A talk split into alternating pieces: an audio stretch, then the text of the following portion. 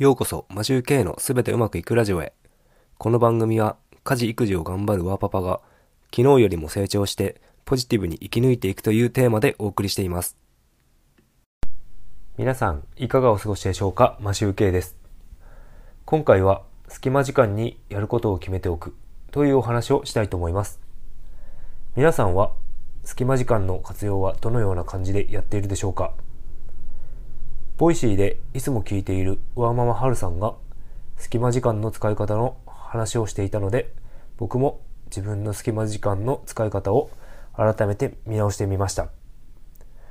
それでは行ってみましょう。例えば僕の中で今決まっていることはボイシーは朝の準備時間に聞く。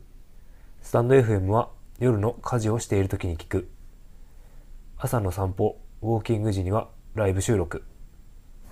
チャリ通勤時にはチャリ通ライブという風に決めています。はるさんも言っていたんですが、他に時間を基準に考えてもいいかもしれません。